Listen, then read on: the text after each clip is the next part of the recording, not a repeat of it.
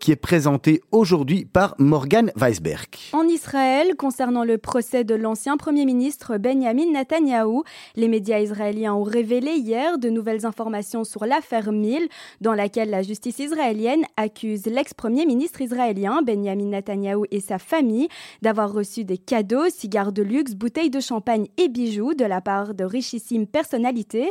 Selon Adas Klein, proche collaboratrice du producteur hollywoodien, cité hier par la chaîne israélienne Chanel 12, Benjamin Netanyahu était parfaitement au courant des cadeaux offerts à sa femme, notamment trois bracelets en or.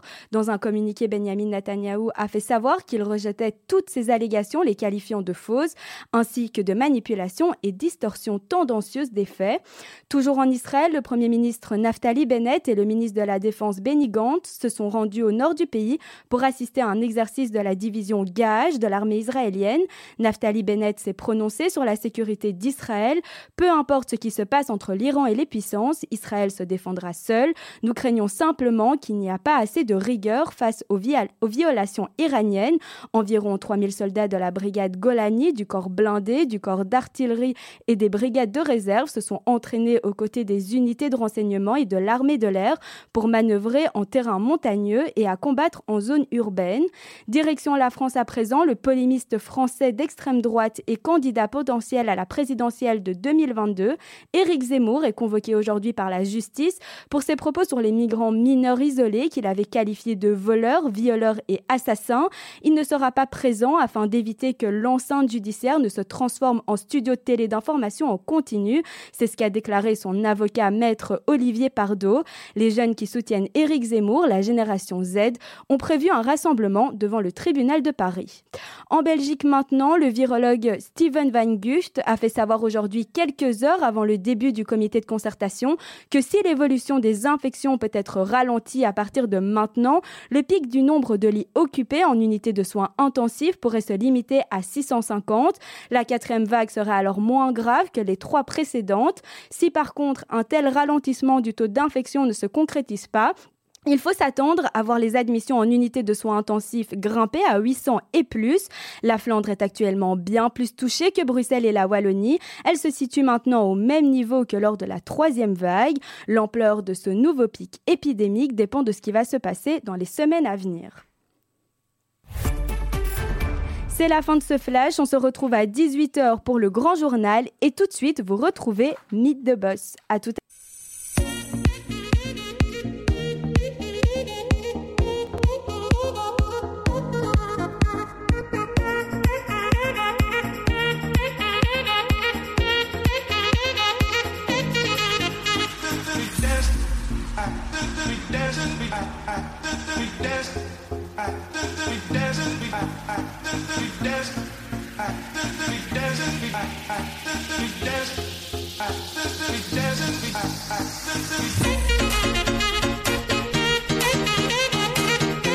Voilà, ça y est, c'est reparti, c'est Mythe de Boss, c'est Radio Judaïka.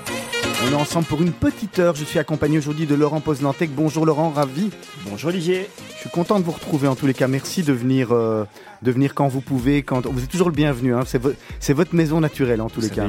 j'ai, comme, un, comme un aimant en fait. Je suis naturellement attiré par, par cette belle maison.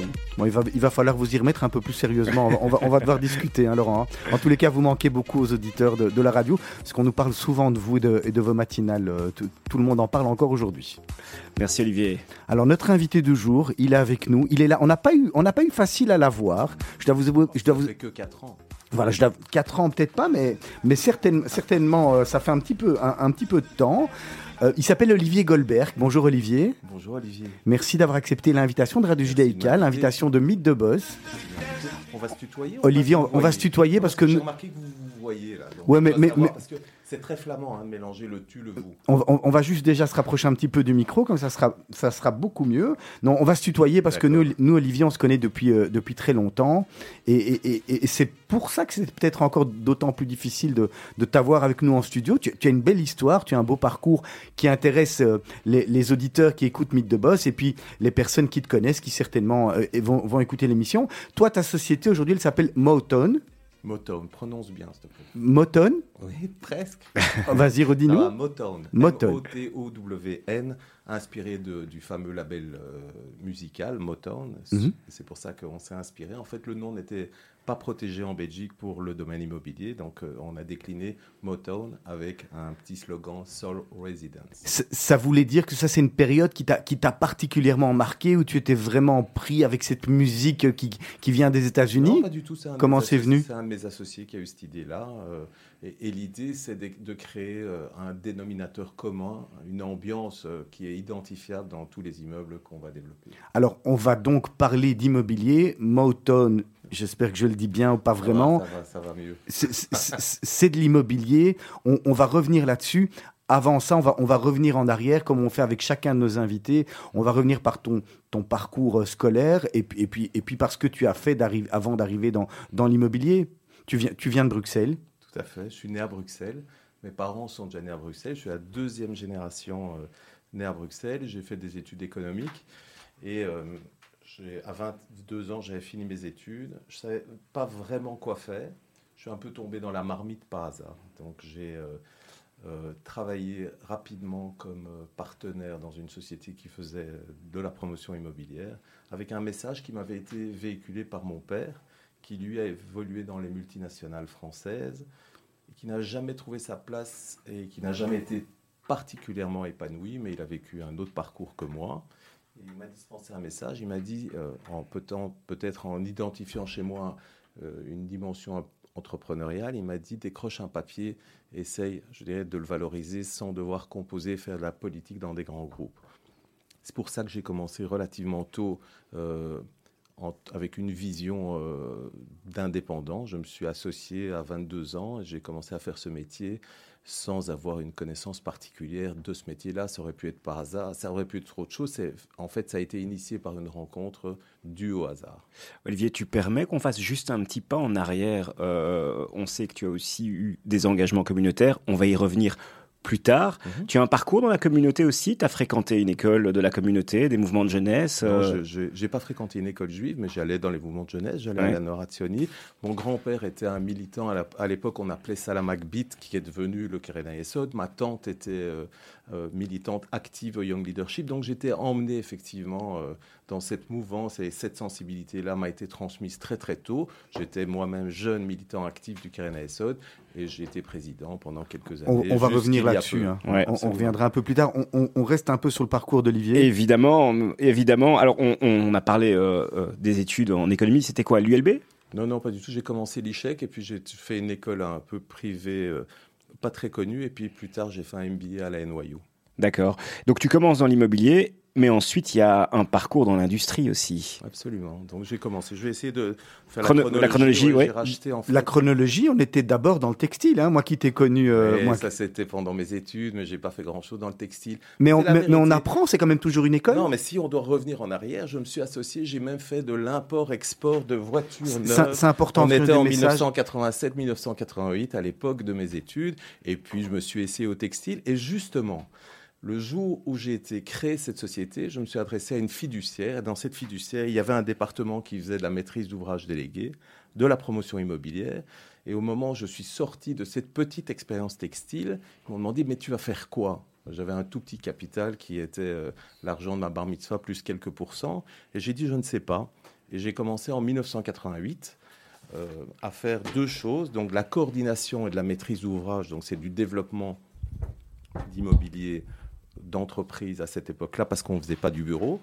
Et puis j'ai fait aussi du courtage d'opérations très spéciales et j'ai eu la chance de pouvoir maîtriser une opération en tant qu'intermédiaire euh, en amont et jusqu'à sa concrétisation. C'était une opération importante à Dans cette quel époque secteur à cette, dans l'immobilier. À cette époque-là, je Ouais. n'avais pas encore vendu un seul garage ni une seule maison. Et j'étais à l'origine d'une opération que j'ai menée de A à Z, qui était la cession de titres d'une société qui détenait un actif important, puisque c'était la plus grande tour à l'époque qu'il y avait à Bruxelles. C'était la tour Roger en 1988. Donc ça, ça, ça a marqué véritablement Le le, début. début. je dirais, de ma vie dans ce, dans ce monde-là. La première brique. Absolument. Fi- finalement, on, on peut dire que de, de chaque expérience, fût-elle négative, on apprend toujours quelque chose. Parce que même quand ça a commencé par le textile, tu nous l'as dit, finalement, tu as été voir quelqu'un et il y a une rencontre qui était importante. Je pense pas que c'était une expérience négative. Je m'étais essayé, finalement. Je me suis dit que intellectuellement, j'étais pas, je m'épanouissais pas dans, dans, dans cet environnement-là. Donc, euh, je dis, la, la vie est faite, euh, la vie est faite de, de, de hasard. Donc, euh, une succession, je sais plus qui a dit ça, la vie est faite, c'est une succession d'aventures extraordinaires, jamais impossibles. Donc, c'est un peu, je dirais, un, une ligne de conduite. Ensuite, Donc, il se passe quoi, Olivier? Ensuite, il se passe que je, donc on est en 1989, je développe avec des partenaires cette entreprise jusqu'en 1994 et euh, bon, il y a une dissension entre associés, donc on se sépare. Moi, je continue mes opérations immobilières, puis je vends mon portefeuille. Et en 94, j'écoute mon père qui me dit mais pourquoi pas un peu de diversification industrielle? J'y connaissais absolument rien j'ai toujours essayé de sortir de ma zone de confort. Donc, qu'est-ce que j'ai fait à cette époque-là? J'étais voir des intermédiaires qui étaient les banques à l'époque. C'était la BBL, la Paribas, des noms qui n'existent plus aujourd'hui, la Générale de Banque. Et je me suis adressé à eux et je leur ai dit j'ai un track record de 5 ans. Voici, voici ce que j'ai fait en 5 ans. Je dispose de ce montant de fonds propres. N'allez pas demander les bijoux de ma grand-mère, il n'y en a pas. N'allez pas demander la signature de mes parents, je ne le donnerai pas présentez-moi une entreprise aujourd'hui qui a un manque de vision, une entreprise qui a un savoir-faire, et j'ai racheté une imprimerie qui était euh, spécialisée en fabrication d'étiquettes pour le monde euh, euh, agroalimentaire et cosmétique. Et l'entreprise, et, elle tournait déjà à ce moment-là. Le... Oui, c'est une entreprise qui existait depuis 60 ans. 60 ans. Et ça, ça se passe comment quand on arrive et, et qu'on rachète une entreprise qui a une culture, y a une culture d'entreprise? Comment est-ce que on arrive en tant que nouvel actionnaire très principal? bonne, très, très bonne question.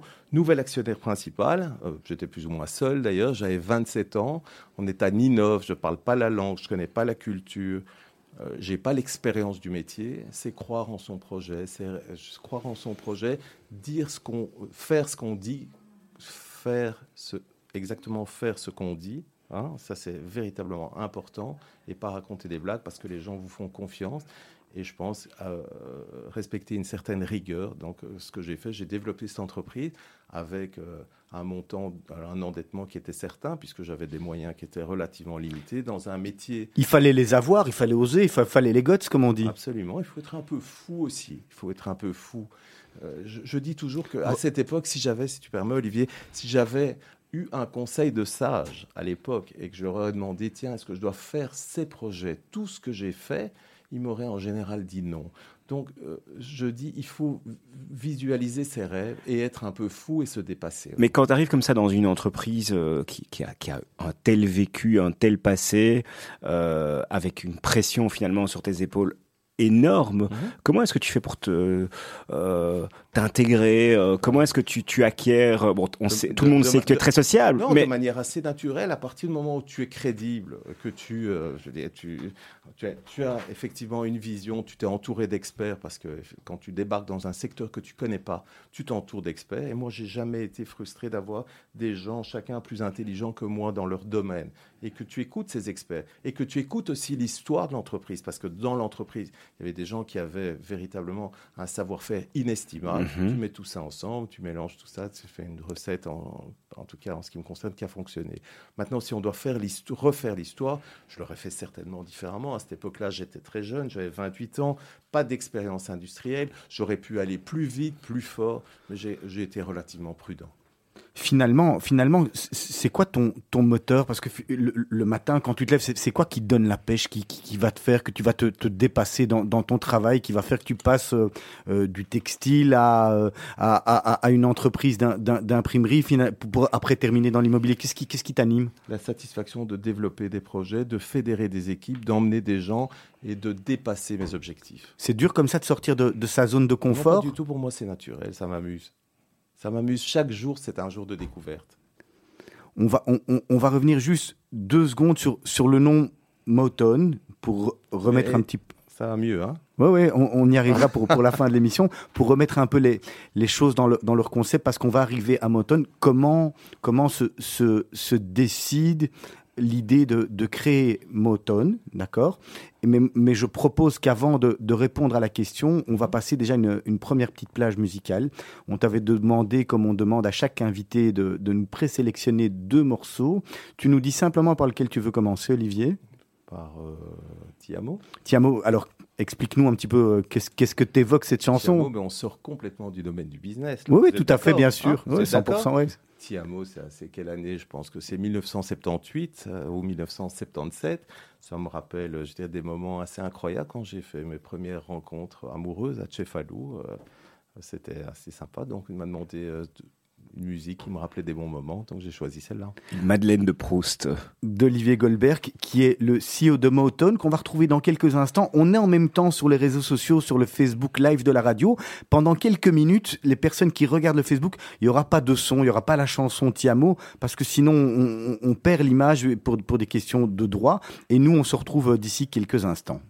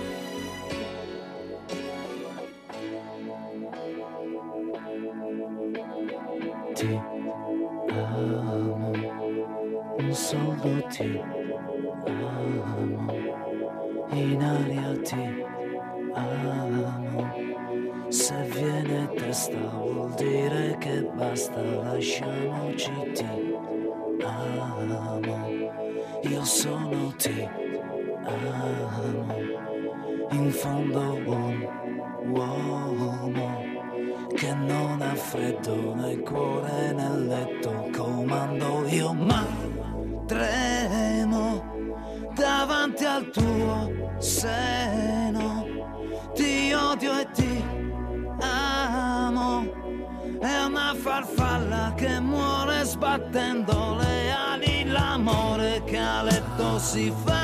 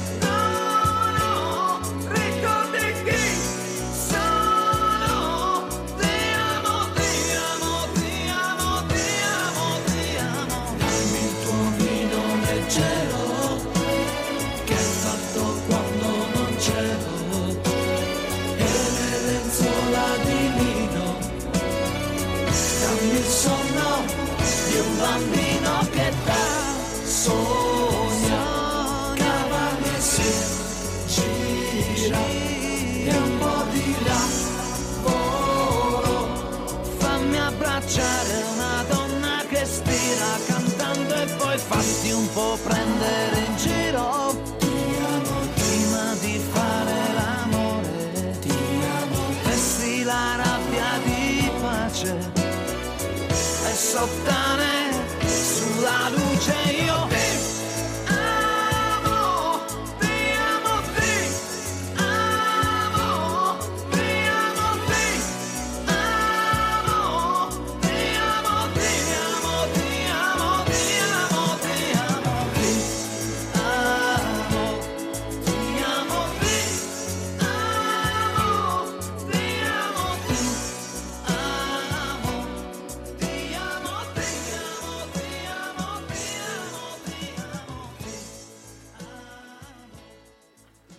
Voilà, c'est Mythe de Boss. On est ensemble avec notre invité du jour, Olivier Goldberg de la société Motown, tout simplement.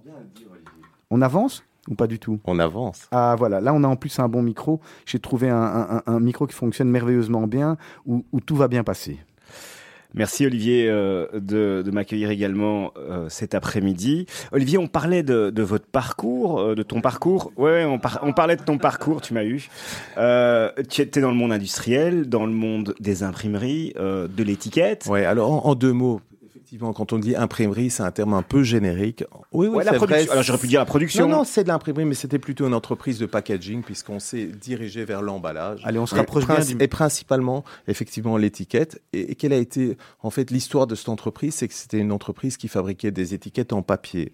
Et donc, quand je suis arrivé en 1995, le but c'était de rechercher à créer de la valeur. Donc, on a relativement rapidement migré du papier vers le polypropylène qui représentait plus de difficultés, plus de complexité et qui était recherché par certains prescripteurs. Donc, générateur de plus de valeur ajoutée. Et tu en tires euh, de la satisfaction de, cette expérience? C'est 8, ans, c'est ça? Alors pour dire la, vérité, on s'amuse dans une entreprise. En tout cas, moi, je me suis amusé pendant les cinq premières années. C'était fantastique. Et on, s'amuse d'autant plus euh, qu'on est finalement un peu éloigné des, problèmes du quotidien. Euh, quand je suis rentré dans ce métier, c'est comme si on a un gouvernail et puis on manœuvre, on a une vision qui est une vision de grand angle. Plus on connaît le métier, en tout cas ça a été mon expérience, plus on se rapproche de l'opérationnel et du day-to-day, moins on, conserve cette vision grand angle et pour répondre à ta question, moins on s'amuse. et, et c'est là un moment que tu te dis, j'ai fait le tour, j'ai vu tout ce qu'il y avait et appris tout ce qu'il y avait à apprendre dans ce métier. Il est temps pour moi de m'orienter vers autre chose. Ce que j'aime, je reviens finalement à mes premières amours. Mon premier coup de, de, la tour dont tu as parlé, c'est on va revenir, on, va revenir dans l'immobilier? La démarche, elle n'a pas été celle-là. En fait, on est dans un monde, on dit capital intensive, ça veut dire que les investissements, je dirais, pour pouvoir évoluer, la technologie euh, euh, évolue, hein, je dirais, de, de, très très très très rapidement. Donc c'est un métier qui nécessite des investissements euh, récurrents et importants. Les machines? Les machines sont très chères pour euh, vous donner à tous les deux une idée. À l'époque, une machine coûtait 3 millions d'euros. Euh, c'était, c'était le prix d'une presse et l'entreprise générait plus ou moins 10 millions d'euros de chiffre d'affaires. Donc on est dans un métier effectivement où les investissements sont lourds et les acteurs se concentrent avec de très très très gros moyens. Alors euh, il y avait deux manières de pérenniser l'entreprise, c'était soit euh, chercher des associés et se diluer, c'est-à-dire perdre une partie du capital, soit effectivement se rendre compte qu'on a des acteurs qui sont des concurrents qui sont mieux équipé euh, en termes de moyens que soi et se dire qu'à un moment, on a fait son temps, on a repositionné l'entreprise, on a modernisé l'entreprise, il est temps de, faire autre chose. Allez, Olivier, on va rentrer dans Motone parce que le, temps file et, qu'il y, a beaucoup de choses à, nous, dire là-dessus. Alors, Motone, qu'est-ce qui change par rapport à une autre société immobilière? Quelle en est sa particularité aujourd'hui? Parce qu'aujourd'hui, euh, tout le monde peut faire tout le monde peut faire de l'immobilier. quelle est la, valeur ajoutée de cette société? Une chose importante, euh, Olivier, avant d'aborder Motone, c'est de, bien comprendre en fait que j'ai fait deux métiers dans ma vie, la réorganisation industrielle et du développement immobilier. C'est vrai, tu as raison, au début j'ai fait un peu textile, on va dire trois. Mais, mais euh, je n'ai jamais arrêté de faire du développement immobilier. Euh, par exemple, lorsque je dirigeais mon entreprise industrielle, je l'ai déménagé, j'ai développé euh, sur l'ancien site de l'imprimerie une promotion de 28 appartements. Et pendant toute cette période, je faisais deux métiers. Donc c'est là que tout est lié finalement. Je continuais à faire de la promotion immobilière et j'avais cette activité de réorganisation industrielle. Donc c'est un métier que je n'ai jamais quitté. Et à côté de ça, j'ai initié avec un ami d'enfance ça c'est aussi très important, euh, en 1998, une activité d'investissement immobilier qui euh, consiste euh, la rénovation d'immeubles de rapport et une activité plus patrimoniale. Donc l'immobilier représente finalement le fil conducteur permanent de tout ce que j'ai fait. Ce que je n'avais jamais fait, et j'avais toujours pensé à le faire, c'est créer une véritable entreprise de promotion immobilière. Quelle est la différence entre une entreprise de promotion immobilière et faire de l'immobilier? On entend tous plein de gens qui disent, moi je fais de l'immobilier. C'est de développer un concept de pérenniser une histoire, de créer une marque et d'essayer de, véhiculer un facteur de différenciation. Ça, c'est le début de Moto. Donc si on compare aujourd'hui mon activité euh, de développeur euh, immobilier depuis quelques années avec tout ce que j'ai fait avant, c'est qu'avant, je construisais des immeubles, je les développais, euh, ils avaient des styles parfois très différents, dans des environnements très différents. Je les vendais et l'histoire s'arrêtait. Aujourd'hui, Motone, c'est n'est pas seulement l'histoire de création, de développement d'immeubles, c'est, euh, en tout cas notre ambition, c'est de développer un certain type d'immeuble et offrir une certaine manière de vivre dans nos immeubles avec des espaces de rencontre et euh, offrir, et c'est un défi permanent, surtout aujourd'hui euh, dans, dans, un contexte où les prix de la construction deviennent un peu moins maîtrisables, c'est offrir des immeubles euh, à des prix accessibles et peut-être prendre plus de temps en amont dans la définition de l'immeuble, dans la réflexion architecturale pour essayer en tout cas de proposer un produit un peu plus sexy que nos concurrents. À qui, tu, à qui Moton s'adresse euh, en final Parce que euh, tu expliques que tu veux, tu veux être différent que la concurrence, avoir une vraie marque de fabrique. Mais qui, est, qui est ton cœur de oh, cible? Notre public est très large. notre public est très large. Il peut s'agir de vieilles personnes aujourd'hui qui ont vendu leur villa et qui veulent se retrouver moins isolées, de, de jeunes qui je dirais, commencent leur vie. Donc on a, on, veut pas être restrictif dans notre choix de public. Euh, et en plus, on, je on couvre toute la Belgique. Simplement, on veut être euh, très attentif à l'offre qu'on propose et, et à l'identité qu'on crée dans nos immeubles. C'était important, cette, transition, de, continuer à... Et quelle a été, si tu veux, la, démarche intellectuelle de se dire, OK, je faisais de l'immobilier avec ton, ami d'enfance, quelle a été la démarche intellectuelle? Qu'est-ce qui t'a permis de te rendre compte que finalement, ça ne te suffisait plus et que tu avais envie de, t'inscrire dans, dans un projet comme Automne?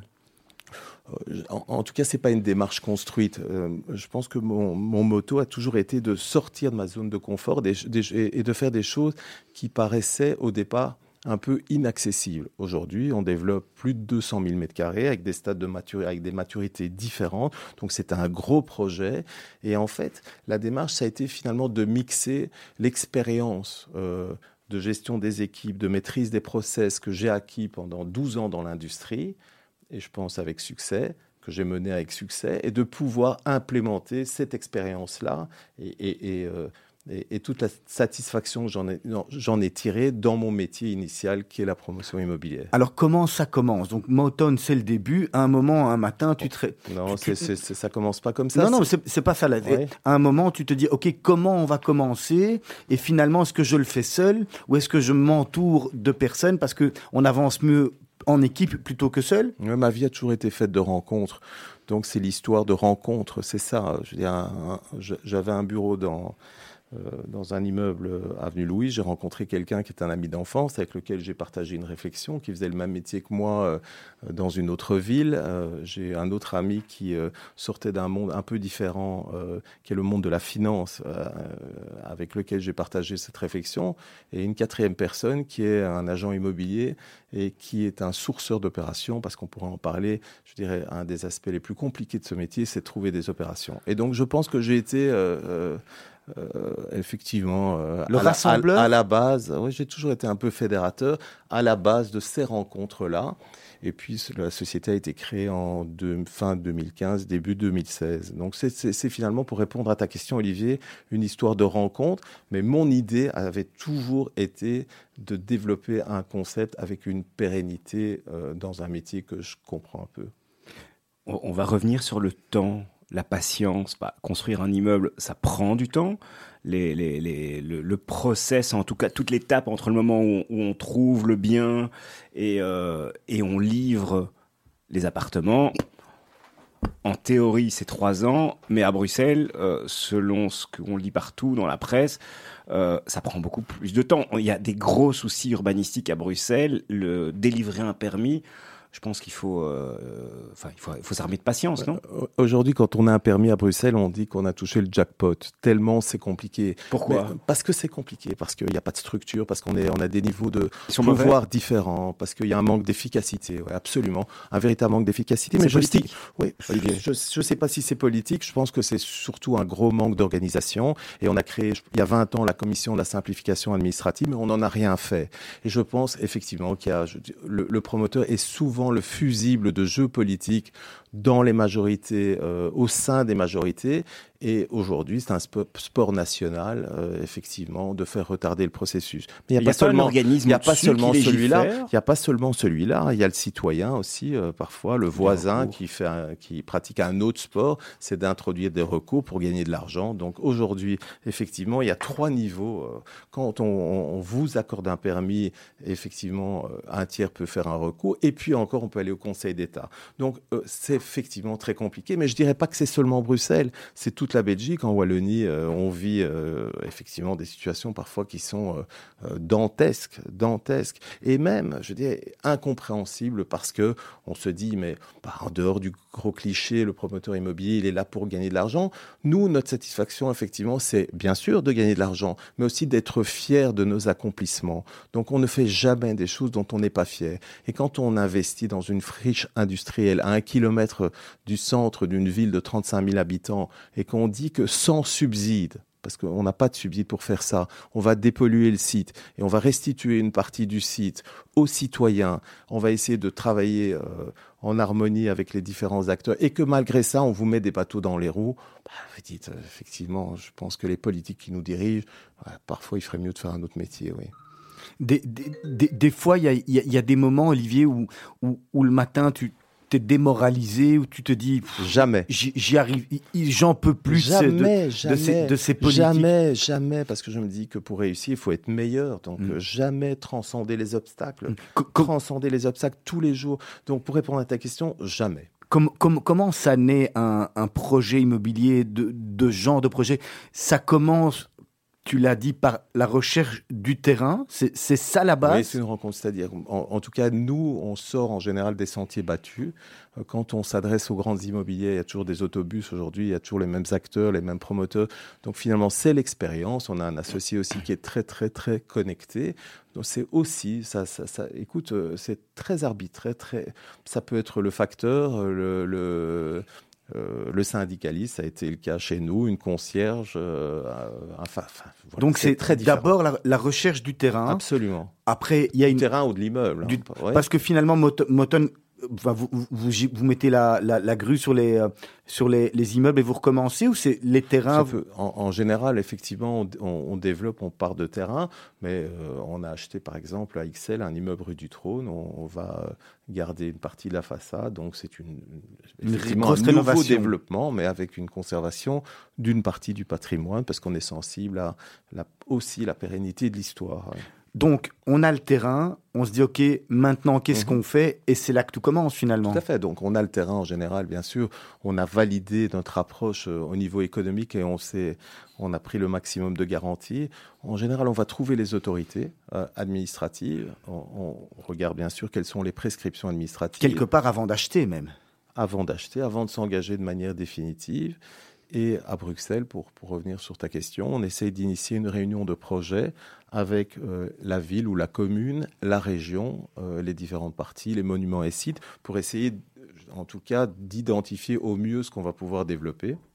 Et à ce moment-là, on commence à travailler avec nos architectes et on rentre un permis en espérant qu'il nous soit octroyé le plus rapidement possible. Et c'est là que le sport commence. Alors, j'ai lu dans, dans, la plaquette de présentation que tu nous as envoyée, ce qu'on découvre sur ton site internet, c'est, ce, ce, changement d'architecte. On, on sait qu'il y a des entrepreneurs qui aiment, qui aiment par, par sécurité, parce qu'ils savent ce qu'ils vont avoir et qu'ils ont, et qu'ils ont l'habitude de travailler avec les mêmes architectes. Vous, vous aimez changer? Oui, en général, on travaille. En fonction de la, de la localisation ou, ou, de l'endroit par rapport à ce En général, on travaille avec deux architectes, euh, qui sont, en général, on, on se dit qu'un architecte, c'est, parfois, il a du mal à, à concilier les deux talents, c'est-à-dire le talent de designer et le talent de maître de l'exécution.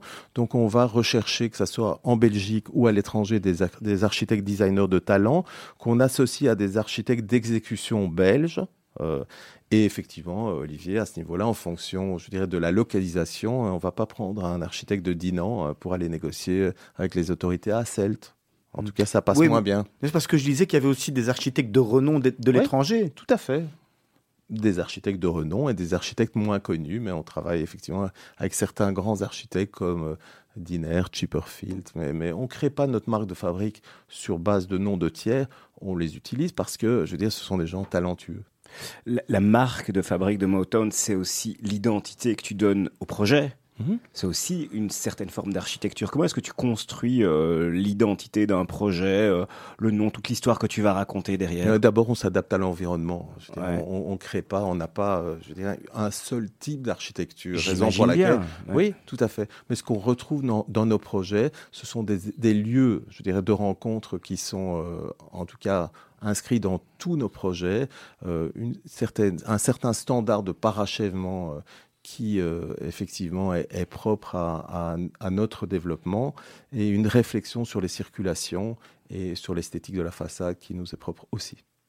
Comment on fait, euh, Olivier, pour, pour construire, donc, comme tu le dis, avec un, architecte de renom, avec les, les, exigences des clients, la, qualité de la finition, pour finalement quand même arriver à vendre à des prix raisonnables? Parce qu'aujourd'hui, c'est le nerf de la guerre. C'est si. c'est une bagarre. Je vais juste te demander plutôt de te décaler dans l'autre sens parce que tu sors tout à fait du, du champ de la caméra. Merci. C'est une bagarre permanente. Donc, comme je disais, par rapport euh, à d'autres promoteurs, je, prends, je crois qu'on prend un peu plus de temps en amont, c'est-à-dire avant l'introduction du permis, pour avoir une réflexion qui est une réflexion intelligente et créative. Mais je le disais au début de cette émission, c'est qu'aujourd'hui, on a, comme tous les autres promoteurs, un souci avec les prix de la construction qui deviennent compliqués, moins maîtrisables. Donc aujourd'hui, on doit discuter avec nos entreprises pour avoir des prix garantis. Avant, je veux dire, c'était l'usage d'avoir des prix forfaitaires dans, nos métiers, en tout cas de pouvoir négocier des prix forfaitaires. Ben, bien sûr, on va, on va dire que les prix, euh, de, les, prix au mètre carré à la commercialisation euh, ne sont plus ceux d'il y a un an ou d'il y a deux ans, mais il y a une décorrélation aujourd'hui entre les prix de la construction et les prix de vente vous allez jusqu'au bout, euh, vous, vous livrez l'appartement ou vous travaillez avec des agences immobilières? Est-ce que vous avez internalisé les ventes Alors, ou ça, pas encore? Ah, C'est intéressant comme question, c'est une réflexion qu'on va avoir, mais aujourd'hui, euh, on a pour l'instant, au vu du nombre d'appartements qu'on a aujourd'hui euh, à la commercialisation, pour l'instant, on travaille avec des professionnels locaux ou non. Mais donc, pour répondre à ta question, aujourd'hui, c'est un service qui est externalisé. Mais le but, c'est d'internaliser à terme. Le but, en tout cas, c'est d'avoir la réflexion et peut-être d'internaliser. Est-ce que la, la, demande du client aujourd'hui par rapport à, la naissance de Moton a changé, a évolué?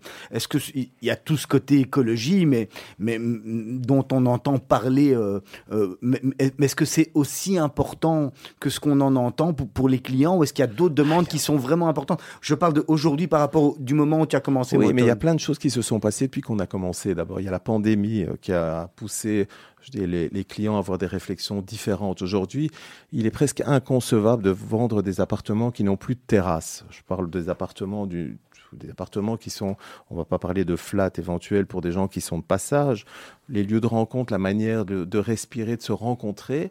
Donc le monde a changé. Je pense pas seulement dans notre métier, mais il, a, affecté euh, nos façons de vivre. Ça c'est une chose.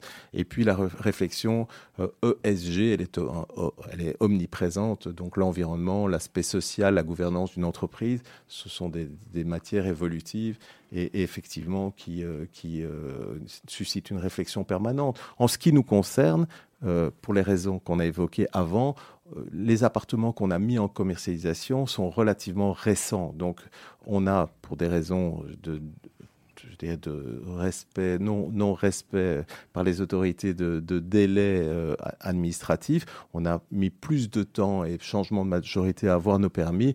Donc, pour te répondre, est-ce que le comportement du client depuis la naissance de Moton a changé?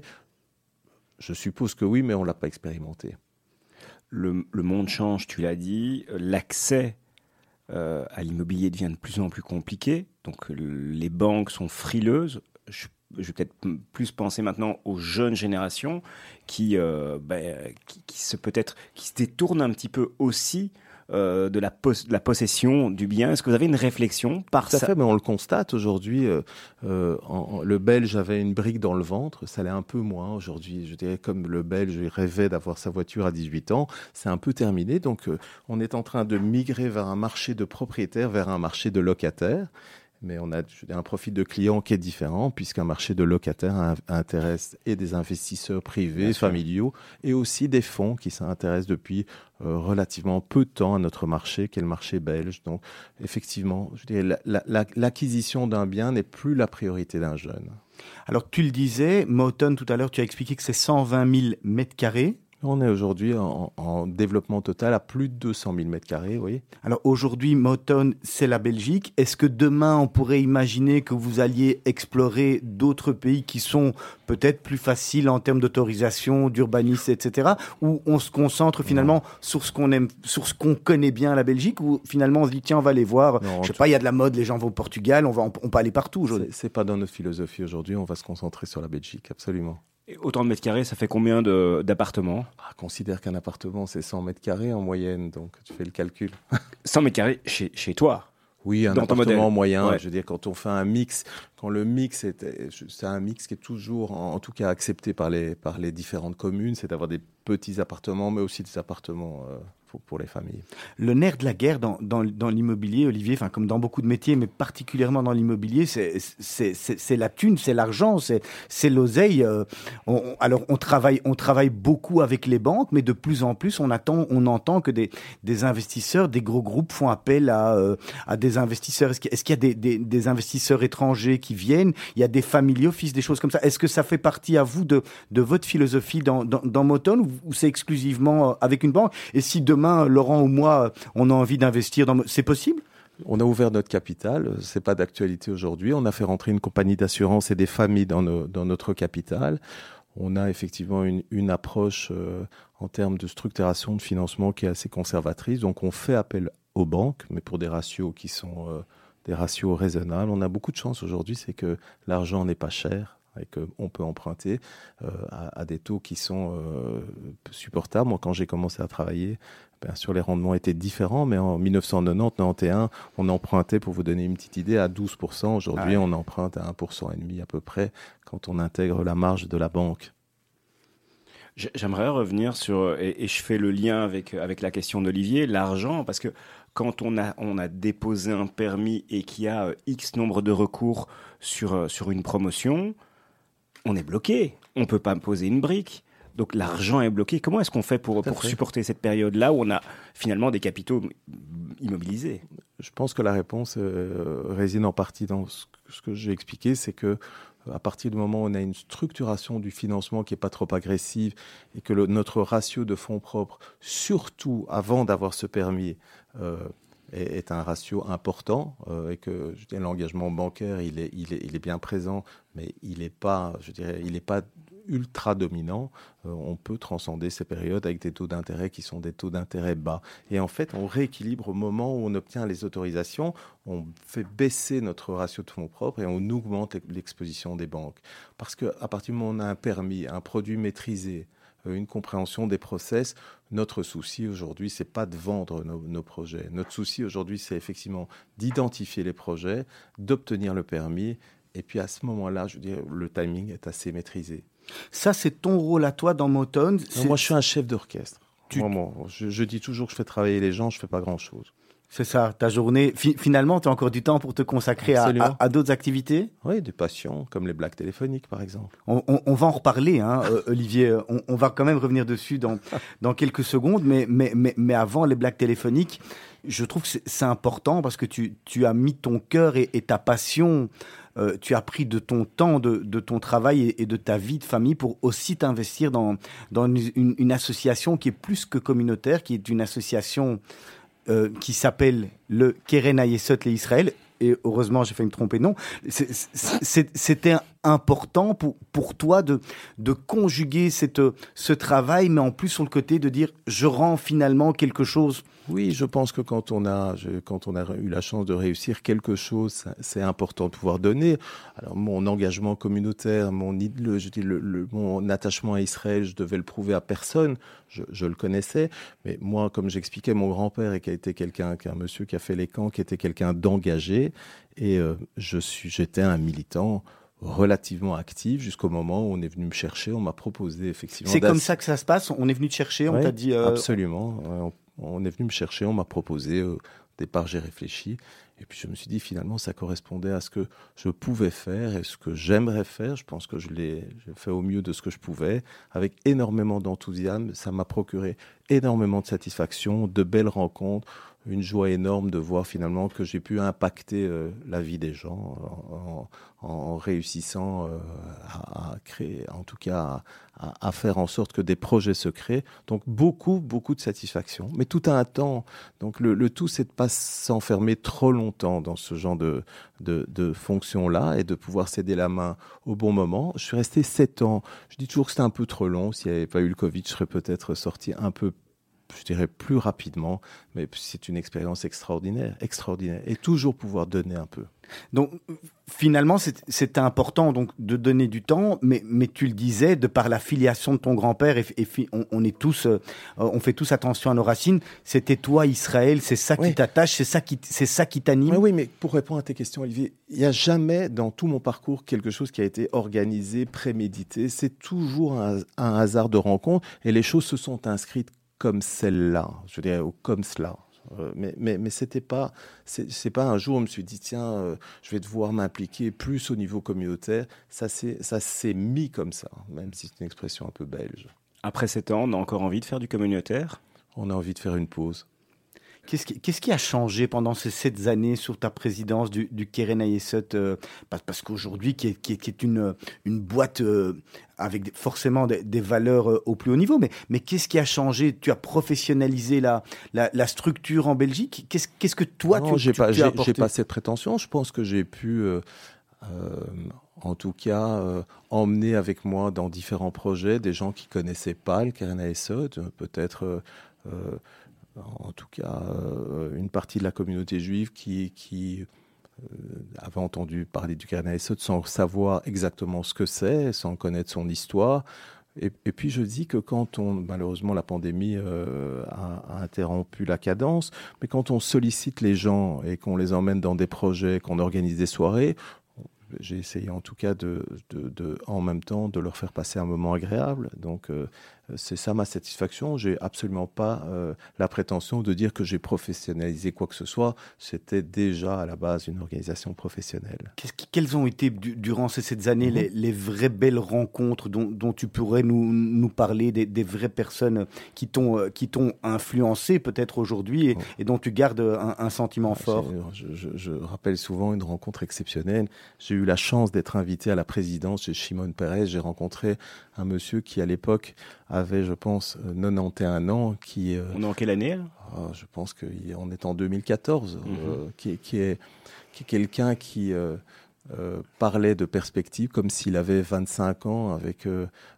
un discours intelligent, réfléchi, un, discours, un véritable discours de sage. Donc si j'ai on... été véritablement impressionné par Si on doit retenir donc de cette année, c'est vraiment la personne qui t'a qui t'a marqué. Oui, oui mais j'ai eu d'autres rencontres qui m'ont marqué, des, des, gens, des gens, je dirais aussi bien des inconnus dans des homes, des gens qui pleuraient parce que on avait réussi grâce au Keren Esod à construire des bâtiments qui leur permettaient de vivre mieux. Euh, ce sont des inconnus qui m'ont euh, terriblement ému. J'ai eu une rencontre aussi particulière avec Benny Gans, qui est devenu euh, que je vois un peu moins maintenant, mais qui est devenu un, un ami avec lequel j'ai partagé pas mal de réflexions. J'ai rencontré récemment euh, puisque j'ai partagé euh, un peu de temps avec lui aussi, euh, Yossi Cohen, qui quand même a fait beaucoup de choses qu'on ne sait pas, mais qui a fait des choses, je pense, assez extraordinaires. Qui était l'ancien chef du Mossad, pour les personnes qui, qui, qui, ne le savent pas. Olivier, alors pour les personnes qui te connaissent Bon, on, va venir effectivement sur deux secondes hein, sur, sur ce, ce, côté blagueur euh, euh, qui te caractérise et, qui fait partie de ta, personnalité. C'est important, c'est fondamental pour toi. Ça, te permet de décompresser finalement? tout à fait. Je dis souvent qu'il y a des gens qui jouent au squash. Peut-être moi je fais autre chose. Oui, euh, je veux dire, c'est finalement, je fais ce métier là aujourd'hui, mais on me demandait il n'y a pas longtemps, mais si tu n'avais pas fait ça, tu aurais fait quoi Et qu'est-ce qui...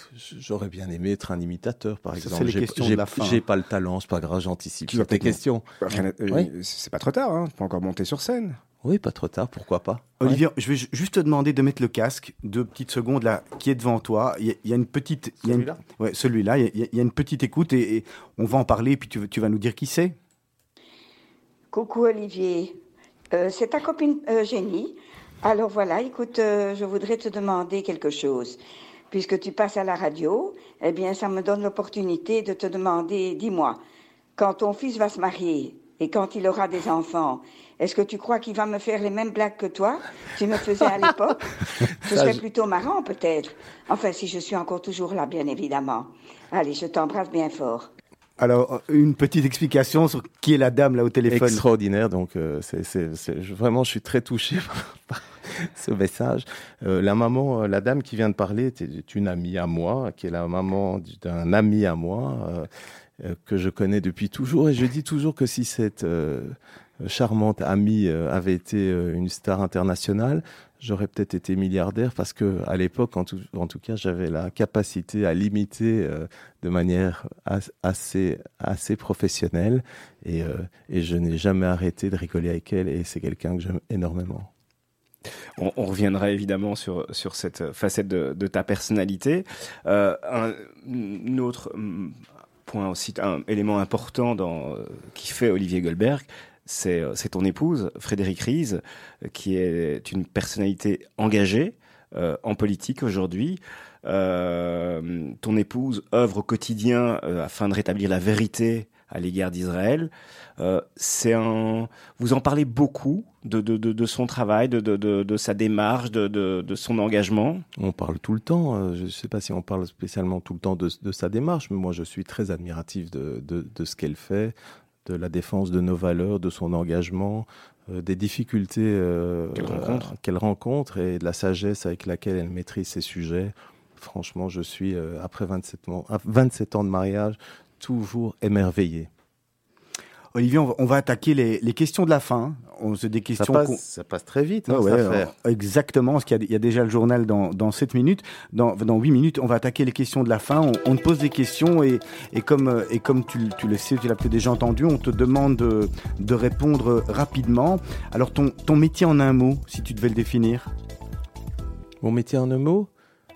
La, la, la découverte permanente de, de nouvelles expériences le métier que tu rêvais faire ah, J'en parlais. en, étant enfant oh Oui, en étant enfant, je rêvais déjà de ça, d'imiter des gens. Donc, euh, si, mais j'avais pas le talent, donc je me suis limité à imiter, je dirais, certains membres de mon entourage proche. Tu aurais voulu être un artiste, en fait. Tout à fait. Qui était ton, ton, ton modèle, même si, même si je l'ai peut-être un petit peu compris dans, dans, dans le petit heure qu'on passait ensemble, si tu, si tu avais un, un, modèle à... Tu, tu as eu quelqu'un qui, qui était ton modèle? Oui, mon père. Voilà, c'est ça qu'on a retenu, euh, c'est important. Absolument, mon père est quelqu'un d'exceptionnel, un sage, quelqu'un d'intelligent, de réfléchi, qui m'a transmis les, bonnes valeurs. Oui, c'est un grand modèle pour moi. Et tu as quelqu'un qui t'inspire en ce moment, là, euh, pour l'instant, tu te dis, tiens, euh, voilà, ça c'est vraiment une personnalité inspirante Il m'a dit de répondre vite, non, je ne sais pas. On n'a pas de une personne en, particulier Non? Qu'est-ce que tu valorises le, plus chez tes, tes employés, Olivier? L'engagement. T'as une anecdote de réunion, euh, j'imagine, un moment épique. Tu leur fais des blagues téléphoniques ou finalement on est dans un autre Olivier Je me suis retrouvé effectivement euh, dans une réunion avec un, monsieur qui avait un tic de langage. Et donc au lieu d'écouter le contenu de la réunion, j'avais focalisé sur son tic de langage. Et en pleine réunion, j'étais tout seul, donc il me parlait d'un sujet sérieux. J'arrivais plus à me maîtriser. Je suis parti dans un fou rire. J'ai dû trouver, bien sûr, mille subterfuges pour pouvoir justifier mon fou rire, mais c'était assez compliqué. Alors, qu'est-ce qui te fait lever le matin? La passion. Le meilleur moment de ta journée? Le meilleur moment de ma journée, le déjeuner en général.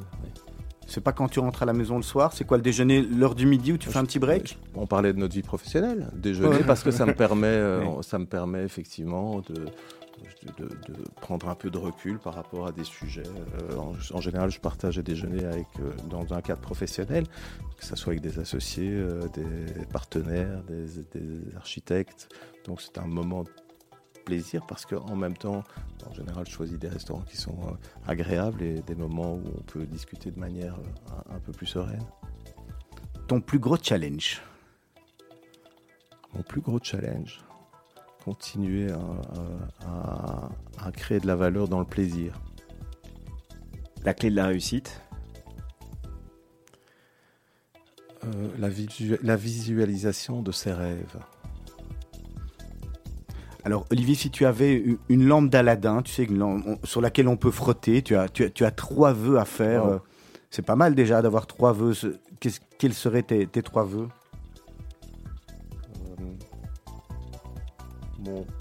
Mon, premier vœu, bien sûr, je pense à mes proches et bonheur de mes proches et, je pense à mon fils qui aujourd'hui euh, euh, amorce euh, début de vie professionnelle, donc une réussite de, mon fils et bien sûr le bonheur de mes proches.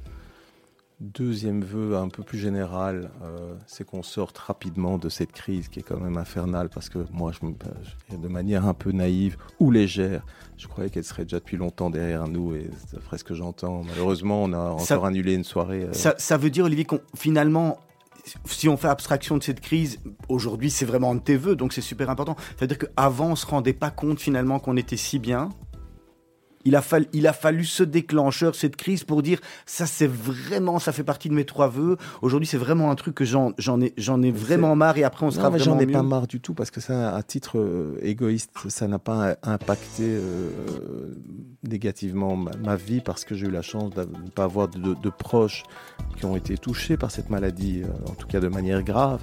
Enfin, quand on voit le désastre que ça a été, qui a été créé au niveau économique et, le désastre tout court, bien, sûr, quand on parle de mes priorités aujourd'hui, je pense que le, sortir de cette, crise est, une véritable priorité. Je m'insurge, moi, quand j'entends certains discours, encore aujourd'hui, d'anti-vax qui répètent et qui transmettent, euh, je dirais, des slogans qui sont faux, je trouve ça scandaleux. Alors, Olivier, on, t'avait demandé de réfléchir, comme on le fait avec tous les invités, à une citation. Pour, euh, pour euh, une citation, une phrase qui te fait avancer. Oui, j'ai réfléchi. Et je reviens effectivement à ce personnage que j'admire, qui est Shimon Peres, qui a dit quand on, quand on vous propose deux alternatives, la première chose à faire, c'est réfléchir où est la troisième on, arrive presque, presque au terme de l'émission. Euh, qu'est-ce que tu as envie qu'on retienne euh, de toi, euh, la personne qui a, écouté Judaïka ce soir, se dit ah tiens, Olivier, c'est c'est que, en fait, ce que je voudrais qu'on retienne, c'est que on ne s'enferme pas dans des idées figées et que l'ambition est en grosse partie une question de, de, de visualisation de ses objectifs et que quand on visualise ses objectifs, quand on se structure, quand on réfléchit, quand on y croit, on a beaucoup de chances d'y arriver.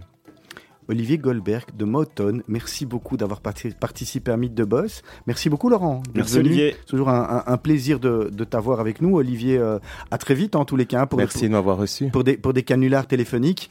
Euh, la semaine prochaine, euh, à ta place, on, va parler start-up. Il y, aura, il y aura des jeunes qui vont venir. Il y aura Rebecca Loeb qui sera là avec son associé, dont j'ai Jenna... Carla. Carla Moren, pardon. Et il y aura Michael qui viendra nous parler de sa start-up également. Donc on va, on, va rajouter un petit peu de, un petit peu de jeunesse la semaine prochaine. D'ici quelques instants, vous allez retrouver le journal qui est présenté par Morgan Weisberg. Juste après, ça sera l'émission littéraire d'Anouk Taché. Et puis le retour de, des jeunes de la Brite qui, qui font leur, le retour à Radio Judaïka. C'est à 19h30 demain matin, la matinale à partir de 7h. Olivier, on se quitte avec, avec Vangelis. Conquest of Paradise, tout à fait. Tu nous expliques pourquoi en deux secondes? Ça correspond effectivement à l'année 1996, la naissance de mon fils, trois jours avant, euh, donc c'était je pense le 24 mars, et l'inauguration d'un de mes premiers très gros investissements dans l'imprimerie que je venais de racheter. Bonne continuation, merci, merci beaucoup. de m'avoir reçu. Au revoir.